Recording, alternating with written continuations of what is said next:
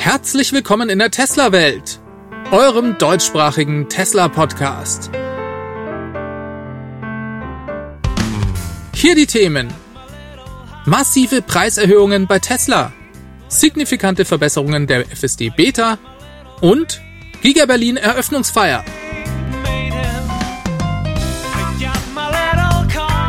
Mein Name ist David und dies ist die Folge 217.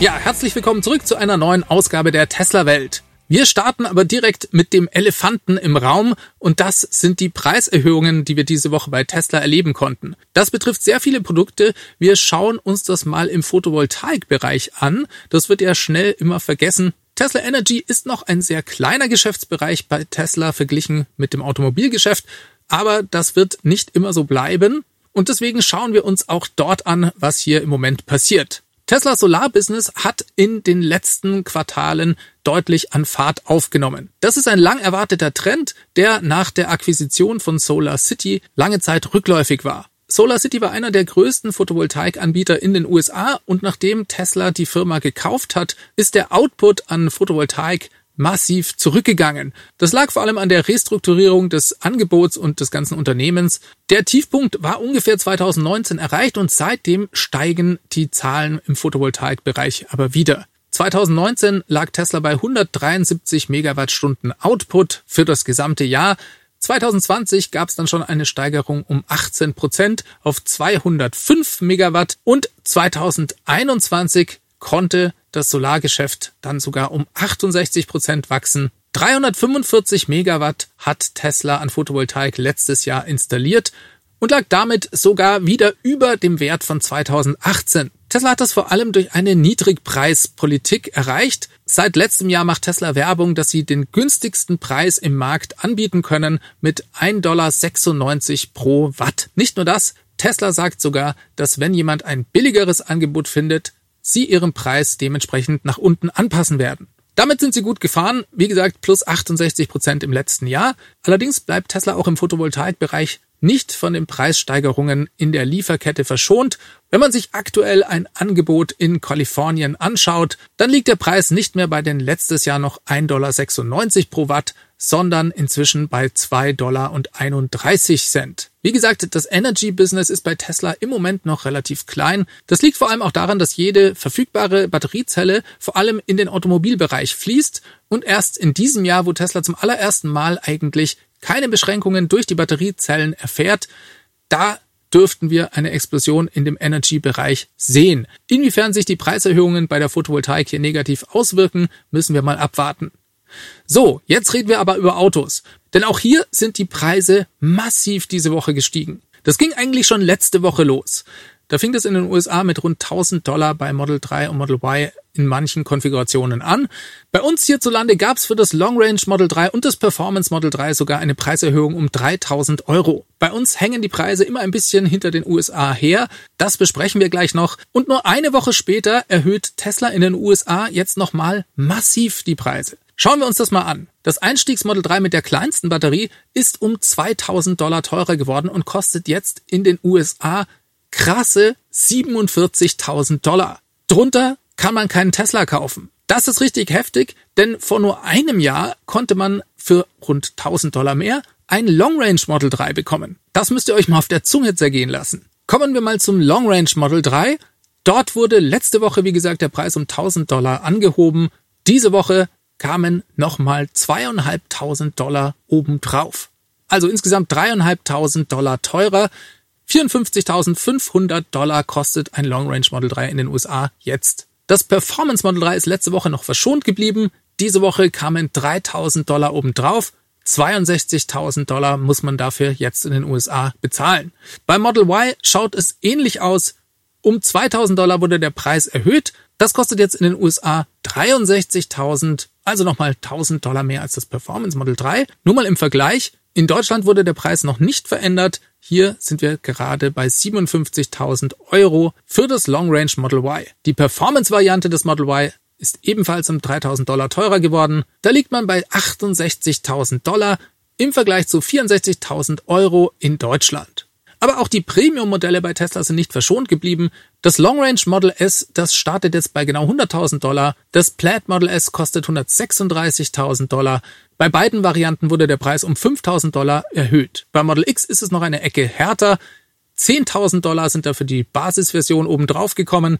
Die liegt jetzt bei 115.000 Dollar. Das Plaid Model X ist sogar um 12.500 Dollar gestiegen. 139.000 Dollar muss man dafür jetzt bezahlen. Das war vorher günstiger als das Plaid Model S. Das war eigentlich immer schon ein bisschen komisch. Das hat Tesla jetzt auf jeden Fall damit ausgeglichen. Ja, das waren jetzt viele Zahlen. Ich hoffe, ihr steigt noch durch. Wir halten fest, Tesla hat die Preise massiv erhöht und wir müssen uns das auch mal mit Blick auf das ganze letzte Jahr anschauen. Denn Preiserhöhungen gab es in den letzten Monaten regelmäßig. Ja, und das ist schon echt heftig, denn wie gesagt, das Einstiegsmodel 3, das ist jetzt mit 47.000 Dollar nur 1000 Euro günstiger als vor einem Jahr das Long Range Model 3 gekostet hat. Das Long Range Model 3 ist in dieser Zeit um 6.500 Dollar teurer geworden und beim Model Y ist es eigentlich noch krasser, wenn man da noch einen Monat weiter zurückgeht und mal im Februar 2021 nachschaut und dann diesen Preis mit dem heutigen Preis vergleicht, dann liegen da 15.000 Dollar dazwischen. Da ist der Preis von 48.000 Dollar auf 63.000 Dollar gestiegen. In nur einem Jahr und einem Monat. Woran liegt das und was kann man daraus folgern? Werden die Preise hier noch weiter steigen? Ja, ich muss sagen, leider ist das so. Ihr müsst ja bedenken, dass die US-Preise ohne Mehrwertsteuer sind. Das heißt, wenn wir die Preise hierzulande nehmen, müssen wir eigentlich noch 19% Mehrwertsteuer abziehen und das dann mit dem US-Preis vergleichen. Und hier sehen wir, in den USA sind die Fahrzeuge deutlich teurer als in Europa im Moment. Und ich denke, dass Tesla hier bald nachziehen wird. Wenn ihr also plant, euch im nächsten Jahr vielleicht einen Tesla zu kaufen, dann empfehle ich euch, dass ihr heute bestellt. Denn eine Bestellung, die kostet 100 Euro Anzahlung. Wenn ihr die storniert, sind diese 100 Euro weg aber ihr sichert euch natürlich dadurch den Preis heute und vor allem auch das Lieferdatum heute. Und das könnten diese 100 Euro durchaus wert sein. Ja, wieso erhöht Tesla die Preise denn überhaupt? Wir haben in der letzten Folge ja schon drüber gesprochen. Die Rohstoffpreise gehen gerade durch die Decke. Das liegt natürlich an der unsicheren Lage durch den Überfall Russlands auf die Ukraine. Aber, und das habe ich auch im letzten Video schon gesagt, die gestiegenen Rohstoffpreise sind nur die halbe Wahrheit. Ja, Tesla leidet natürlich irgendwann darunter, auch wenn sie langfristige Verträge mit Zulieferern haben. Und Elon, der twitterte auch bereits kurz vor der Preiserhöhung und warnte, dass Tesla im Moment großen Inflationsdruck bei den Rohstoffen und auch in der Logistik erlebe. Aber ich glaube, der eigentliche Grund ist ein ganz anderer. Tesla kann jedes Fahrzeug verkaufen, das sie bauen können. Bereits im letzten Earnings Call haben sie davon gesprochen, dass sie vollkommen überrascht sind von der enormen Nachfrage nach den Fahrzeugen. Tesla plant einen unglaublichen Production Ramp, was die Fahrzeuge angeht, was die Batteriezellproduktion angeht. Kein anderes Unternehmen plant so massive Erhöhungen der Produktionskapazitäten in den Bereichen. Und trotzdem waren sie bereits im letzten Earnings Call vollkommen überrascht von der Nachfrage. So, und jetzt hat Russland die Ukraine überfallen. Die Benzinpreise gehen durch die Decke. Und was ist die Folge? Alle Leute suchen nach Alternativen und interessieren sich plötzlich für Elektroautos.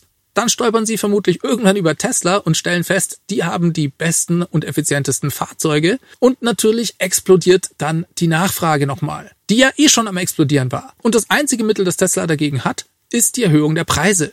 Denn sonst werden wir jahrelange Lieferzeiten haben. Und das kann kein Mensch wollen. Und auch die steigen weiter. Und auch da vielleicht die Idee, sich mit diesen 100 Euro Anzahlung den Liefertermin zu sichern. Ja, in den USA, da gab es bereits Änderungen im Konfigurator. Da sind die Lieferzeiten im Moment noch schneller als bei uns. Trotzdem werden die immer länger und Tesla fängt an, hier besondere Strategien zu fahren. Zum Beispiel bevorzugen sie jetzt Leute, die zusätzliche Optionen buchen. Wer das FSD-Paket für 12.000 Dollar mit dazu bucht, der kann seine Wartezeit um drei oder vier Monate sogar verringern. Ein Model 3, das normalerweise im August 2022 geliefert wird, das kommt dann bereits im Mai. Bei der Long Range Variante kann man die Lieferzeit dadurch von Mai auf April verkürzen. Bei der Performance-Variante ändert sich nichts. Da ist es egal, ob man FSD mit dazu nimmt oder nicht. Ja, und bei Model Y macht das durchaus vier Monate aus. S und X sind davon übrigens meines Erachtens nicht betroffen. Ja, und auch bei uns macht es einen Unterschied. Auch hier sind die Liefertermine weit in die Zukunft gerückt. Für ein Standard Model 3 mit 18 Zoll Felgen sind wir, glaube ich, bei Mai 2023. Das ist total abgefahren. Schneller geht's nur durch andere Varianten mit den größeren Felgen zum Beispiel. Heute habe ich ehrlich gesagt noch nicht reingeschaut. Ich glaube, gestern lagen wir dann noch bei November 2022. Am schnellsten bekommt man hierzulande immer noch das Model Y. Das ist Stand heute noch im Mai 2022 zu haben. Allerdings muss ich euch warnen, denn das kann sich täglich oder stündlich ändern und ich glaube, wir werden hier in Zukunft noch längere Wartezeiten und höhere Preise erleben. Kommen wir mal zu einem anderen Thema.